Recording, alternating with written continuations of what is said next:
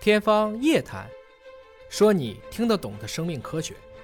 呃，罗老师，那怎么能够尽早的防住这个病毒呢？就让这个病毒自动的灭绝消失了，做得到吗？呃，您谈到这个问题呢，我想主要是从呃几个方面。第一个呢，就是减少这个病毒的传播。嗯。那么其实要在源头上去控制这个疫苗，从我们传染病本身的特点来讲，还是要依靠疫苗。那么疫苗这里我们呃讲到的就是我们打了疫苗以后，现在我们讲的就是国产的嘛，就是百分之七十的这个概率你不感染这个病毒。那么我国外的数据是百分之九十五，不感染。那不感染的话，那么你就切断了这个疾病的这个传播途径，那么也减少这个传染源，那么就可以慢慢的就控制了这个传染性疾病。所以最终还是依靠这个疫苗的注射。这个百分之七十、百分之九十五是针对个人的吗？还是针对群体的？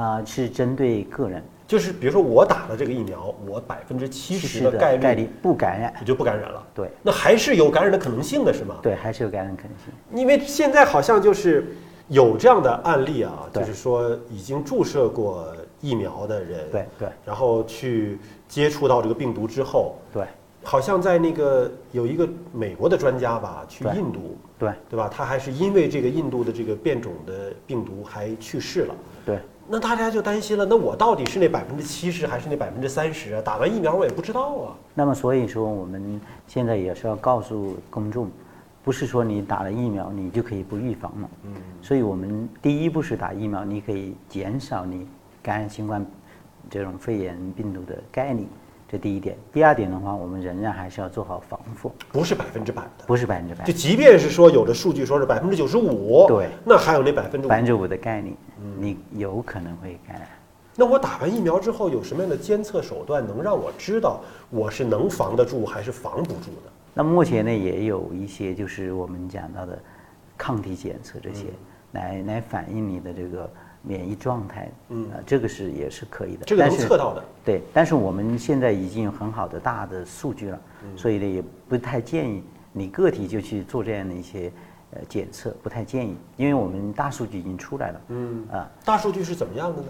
大数据的话，我们刚才讲到的，就是对于个体的防护，它可以降低百分之七十的这个，第一是感染力，呃，另外呢就是它可以降低你这个入院率以及病死率，大概是百分之八十二到百分之八十九。哦这是国产疫苗就是即便是感染了，啊对那么打过疫苗的人，对他重症的可能性也是降低的。也是降低了，就是百分之八十多的概率，你可以就不会变成重症。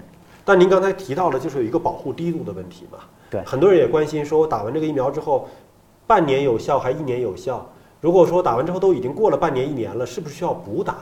能不能补打？那目前呢，我们通过这个研究结果发现，那么它在比较高的低度呢，大概在五个月到六个月、这一个期间，它的保护能力是比较强的。那么整个它的这个防御能力呢，可以达到两到三年。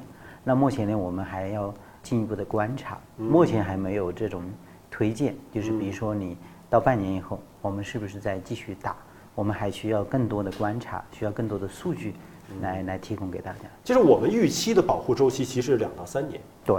但是会不会存在着说，您刚才说到了这个保护低度是五到六个月是最高的，对那就意味着半年之后低度会下降。会下降。那下降到什么程度，可能就不具备保护力了？有这方面的研究吗？我们现在还没有，还没有还需要进一步的观察。嗯嗯嗯，那也有小道消息啊，就是说，呃，比如说你打完了半年了、一年了，如果说你要打加强针，也可以打同品牌、同技术手段的。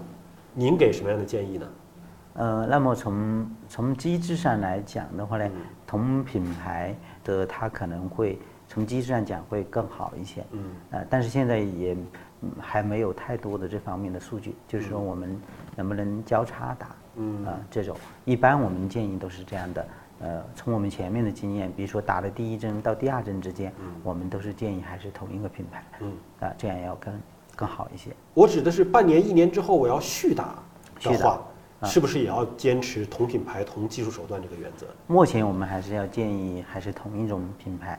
第一个呢，它从安全性方面要更好一些。嗯第二呢，有效性方面，因为它机制是一样的，嗯所以它呃这个有效性目前来讲应该会更有一些，嗯这是推荐的方法。推荐方案是这样，对对但但会禁止交叉品牌互相打吗？呃，应该也不会完全禁止，嗯，因为我们讲呢，呃，就是换另外一个品牌，它其实它也可以激活我们整个的抗体的产生，嗯所以也也不会从原则上也不会问。